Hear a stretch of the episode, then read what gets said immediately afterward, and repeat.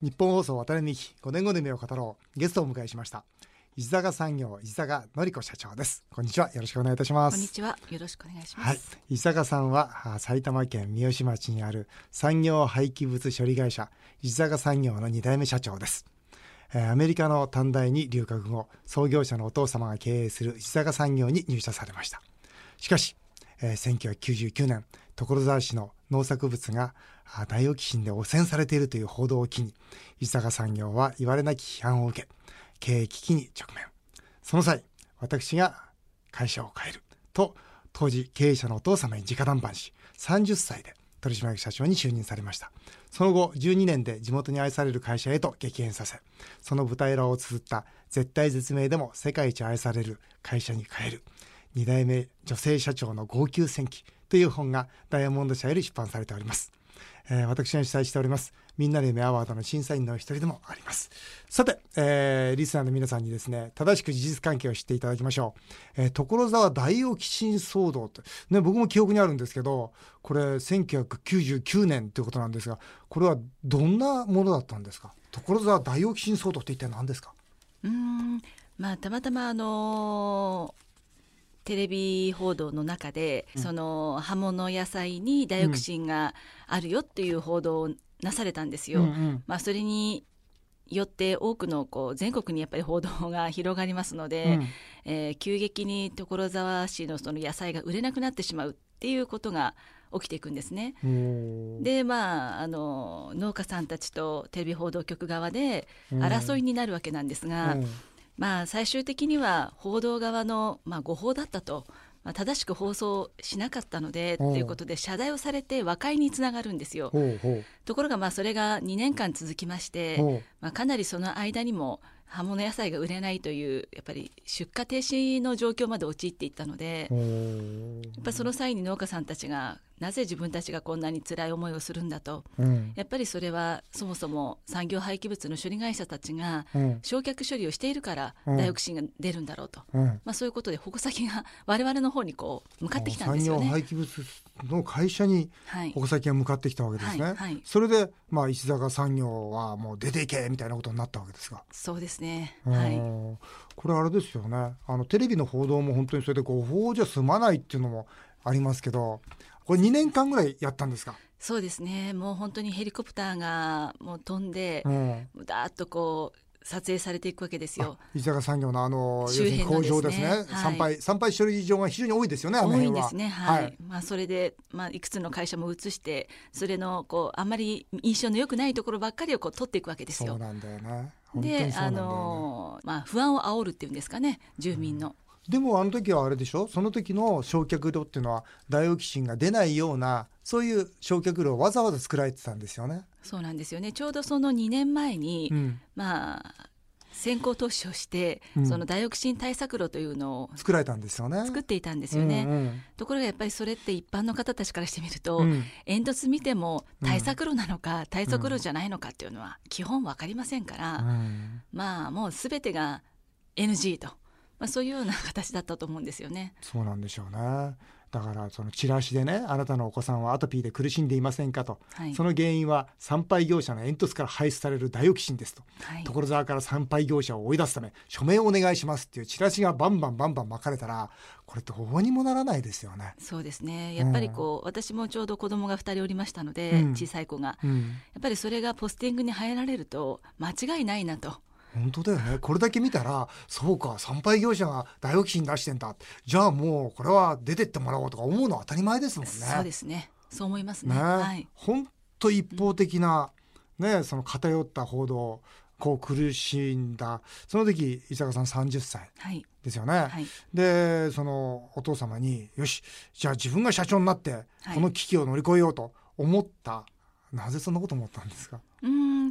まあそのダイオキシン報道があって会社がこう多くの人たちから反対運動されてる時に、はい、まあ、父にちょっとこの会社について聞いてみたんですね。で、まあ、父が非常に自分が農家で貧乏だった頃の話をしてくれましてでやっぱり食うに困らないように、うん、子どもたちのためにこの会社を作ったっていうのが最初のスタートだったんですよ。うんうんでその話を聞いた時に、うん。うんやっぱりこうこれまで見てきた、まあ、父のその変遷ですよね。会社がどんどん大きくなる姿だったり、うん。うんやっぱり働いている姿を社員さんたちの様子を見てきていたので、うん。あー全てがやっぱり私たちのためにその子どもたちのためにスタートしたっていう話を私は聞いて、うん感激してしまったというか、うんまあ、親の本当の本質的な気持ちを聞いたので、うん。まあ、これは会社を潰すわけにはいかないなって思ったんですね。うん。だからもう感情的にすぐやらせてほしいと頼みました。でもその時はあれでしょ？だってその2年前に、ね、ダイオキシン対策の工場まで作っていてでもそそんなこと世の中お構いなしでね、そのバッシングがあって、はい、お父さんもかなり参ってたでしょ？もうあまり見たことない顔してたんですよ。うん。やっぱり暗いというかですね。不安そうな顔をしてたので思わずその話を声かけて聞いてしまったんですが。そうでしょうね、うん。お父さんねその当時まだそのこの事業を始める前に、はい。飛び職もやられていたんですよね、はい。はい。それであの東京湾にこう物が運んで埋め立てられている捨てられるものを見るとまだ使えるものが結構あると、はい。もったいないと。はい。いうところからこの産業廃棄物はい。の仕事を始められて、ただねリスナーの方々産業廃棄物ってのピンとこないと思うんですよ。はい。僕もねついあの先日行かせていただいて、はい。まあ、工場も全部見させていただいたんですけど要するに家を壊しただっていろんなもの壊れるとコンクリートとかはい。木くずとか出ますよね、はい。その他いろんなもの。はい。で家を壊したものを基本的にこう分別したものが運ばれてくる場所なんですよね。そうですね。あの分別ができればなおいいんですがなかなか都内の建坪がうん。もう20坪30坪のようなところのうん。住宅の廃材だとうん。あまりきちっと分別されてこないんですね。で混合の状態で運ばれてくるので、うん。それを我々が分けるというのうん。がまず前提の仕事になりますし、そこから廃棄物をその分けることによってうん。減量化する、要はうん。埋め立てされる廃棄物を減らしたりもしくはリサイクルをして、まあ、また世の中に戻していくうんっていうことがどれぐらいできるかうんでわ我々のその仕事は今減量化リサイクル化率が大体95%ぐらいになるんそれがすですよ。ごいよね入ってくるものの95%もう一回元に戻してるんですもんね。だからこの価値をやっぱり多くの人たちに知っていただきたいんですよね。うん事業の意味だったり価値を。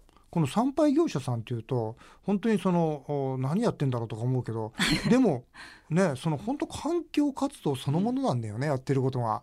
ね。ねコンクリートもね粉々にしてはいでもう一回例えば砂利道に引くようなものにこう作り変えてるじゃないですか、実際見てきましたけど、はい。ね、木くずなんかでもちゃんとねもう一度使えるようにそのまあチップにしてっていうことで戻してますよね。はい。であとなんてかぐちゃぐちゃ混ざってわけわからないのは ね、はいそれを全部従業員の方が一個一個手でねはい。選別して、はい。それで使える例えば釘だとかねいうものにもこうやって分けられてて、はいで最後の最後の5%だけですもんね燃やさなきゃこれどうしようもないなっていうのがそうですね。そうですよね、だからまさにその環境活動そのものをやられている会社さんなのにこう世の中からバッシングを受けたと。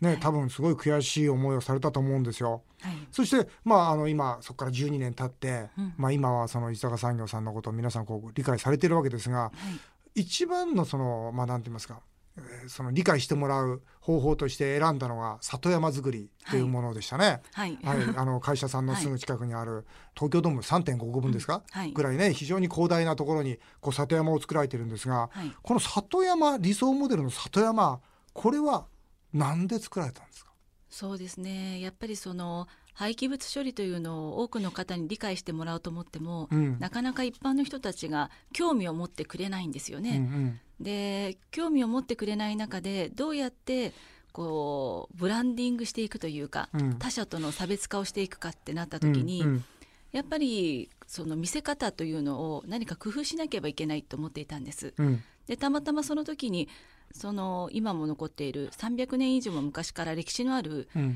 ぱり里山を農業に使われていた農業林の森がたくさん残っていて、うん。ただ最近はやっぱり農家さんたちもうん。あんまり落ち葉をこう利用してうん。循環農法をするっていう方は少なくなってしまったんですね。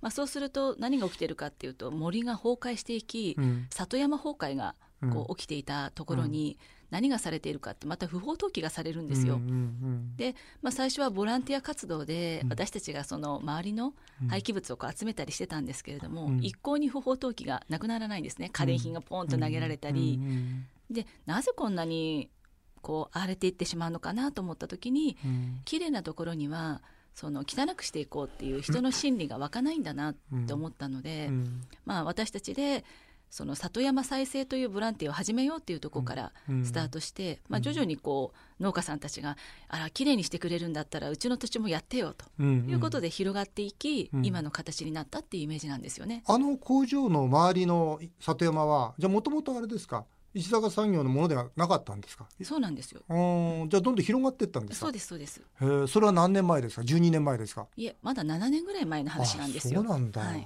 えでもねあのすごいなと思ったのはその煙突あるでしょ？はい。煙突が一つの参拝の象徴じゃないですか、まあねまあ言っちゃうと燃やすってことで、はいだけどそれは大躍進対策してたのにもかかわらず、はいはい。そのおこの騒動があった時に煙突を捨てようと。はい。つまりこの焼却やめようという決断をしましたよね、はい。はい。これ普通しないんじゃないんですか？だって普通はいやこの煙突はこういう理由で大丈夫なんですよって説明したがりますよね、普通、はい。はい。経営者としては、はい。それをね何億もかけて作ったものをいや捨てちゃうわけですよね、はい。はい。あれなんで捨てたんですか？そうですね。あのとにかくこう住民の方たちが話を聞いてもらえるような感情にはならなかったっていうのが一つ大きなこととしてあります。とにかくもう会社の存在が嫌だって言われてましたし、まあ、とにかくここの地域から出てってほしいって話だったんですね、うん。うん。ただ地域から出てっても廃棄物がなくなるわけではないので、うん。うん。やっぱりじゃあその廃棄物をまたどこかの地方で処理されるんだったら結果は同じことだから、うん。私たちはやっぱりそれをなんだろうかなこう逆にこれから先自分たちの活動を通して多くの人たちにそれも知ってもらわないといけないなと思ったんですよ。うんうんうん。その場所が変わればいいって問題じゃないということですよね。うん。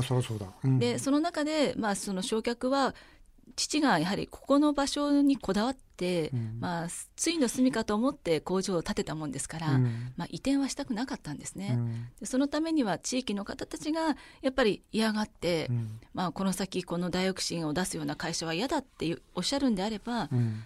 まあ、会社を残すためにこの煙突を畳むという選択も将来のためにありかなという判断をしたんですよえね。ーねそう普通だったらそのこのダイオキシン対策してるその煙突なんだよってことを説明したいと思うんですけどでももうその説明ができないぐらい、まあ、関係は悪化していたっていうのもでしょうね。そういうはい。まあ、それでこう里山をこう作られていったわけですが、はい。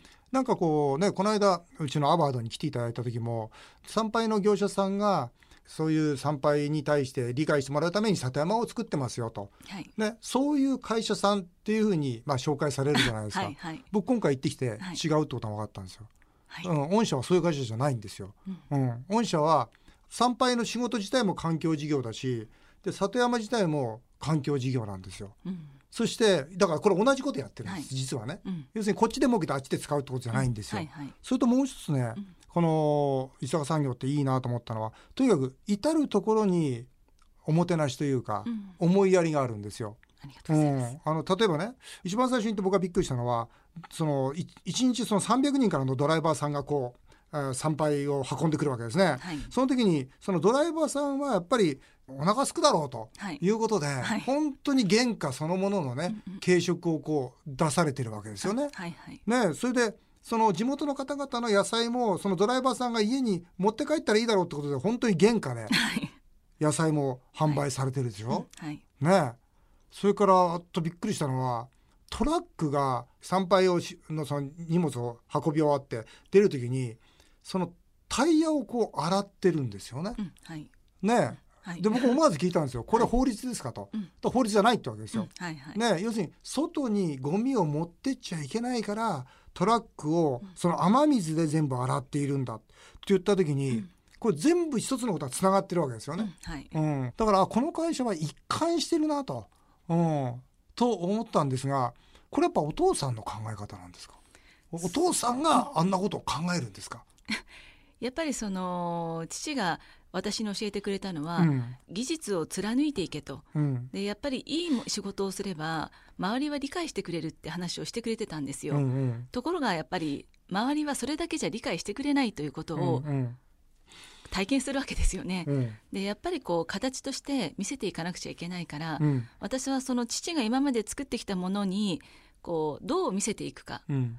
その見せ方をものすごくこう自分であのうまく活用するっていうんですかね。あるものを生かした経営をしていくっていうイメージで、まあ、さ社長させてもらったというか、うん。じゃあもともとそういう考え方はあったけどももうあのおもてなしとかそういう考え方っていうのは要するに一つ一つをこう社長が石坂社長がこう形にしていった。で今あのような形になっていると。そうですね。やっぱり、うん。あの会社を続けていくためには周りの方たちとの関係をうん。いかにやっぱり共生していくか、うん。それは単にあの地域ってことだけじゃなくて、うん。まあ、お客様もそうですし、うん。働く社員もそうですし、うん。まあ、そういう関係性をきちっと続けていかないと、うん。まあ、要は持続できる会社にはならないんだなってなね。つくづくちょっと思ったもんですから、うんそれそれで思ったらね。だからあの本社の横にさあの工事してたのね、うん。なんかでかい建物建ててるから、はいはい。あ れあれ何って説明してください。な 何作ってんすか今。横にでかい建物作って。あん何すんのって言ったら。はい。ねえ、はい。地域の、まあ、あの交流プラザというものを作ってまして、うん。まあ、ちょっと古民家風の変わった建物だったと思うんですよ、うんうんうんご覧になられた時に。うんうんで、まあ、やっぱりせっかくこれから先地域の人たちに使ってもらうような建物であれば集会所みたいな建物じゃなくて、こう経年変化が楽しめるようなうん。昔の家というのをちょっと作ってみたかったんですね。うん。まあ、そのどんどんどんどんこう木の白木の色がうん。こう飴色に変化するような建物の中で、うん。まあ、いろんな人たちが集まってうん。環境のことを話題にしたり、うん。これからこうどうあるべきかその地域共生の部分だったり、うん。その地域共生っていうのは単に地域の方たちだけが話すんではなくて、まあ、本当に世界中の人たちからも集まってもらえるような、うん。そういうちょっと面白いフィールドを作ってみたいなと思ったので、うん本当にあここにもねそういう未来への投資をされているなと思ったんですけど、はい、あのお父さんとこう経営をね、まあ、うん。引き継いで社長になられて、うん。お父さんにこう経営理念聞かれますよね、はい、その時経営理念は地域との共生だよっていうふうにこう言われたわけじゃないんですよね。経営理念はね何ですか、まあ、父が、あのー今までは本当に歩くような経営理念みたいな人だったんですが、うん。私が社長になった時に、うん。やっぱりきちっと残していきたいから、うん。経営理念を作ってほしいって頼んだら、うん。2週間ぐらいとこう経って紙切れがこう届いたんですよ。うん。まあ、そこに謙虚な心うん。前向きな姿勢、うん。そして努力と奉仕という紙切れだったんですうね。んで最初見た時は、うん。あれちょっと会社としては何かが足りないのかなって思いながらそれを受け止めたんですが、うん。まあ、でも本当にこの10年間あの社長業をいろいろやらせてもらってあこういう気持ちがないとうん。経営はできないんだなってうん。本当つくづく思ったので、うんまあ本当にバイブルというか真髄のようになってますね。経営理念というかね社訓みたいなね、謙虚な心前向きな姿勢みたいなね感じですけどただ最後のねその努力と奉仕っていうところが、はい何かこう地域に奉仕していくんだよというそして奉仕によってこの会社は、ね、成り立ってるんだよというなんかそこのメッセージはとってもこう伝わって、ああはい経営理念が具現化されてるなとうんいうふうにまああ思いました。ね、本当にありがとうございます。あっという間とお時間になってしまって、あまた来週はですね、はいあの伊坂さんの5年後の夢もお聞きしたいですし、はいそしてまたこの伊坂産業の経営そのものにもですね、はいえもっと迫っていきたいというふうに思います。はいえーまた来週よろしくお願いいたします。はい、ありがとうございました。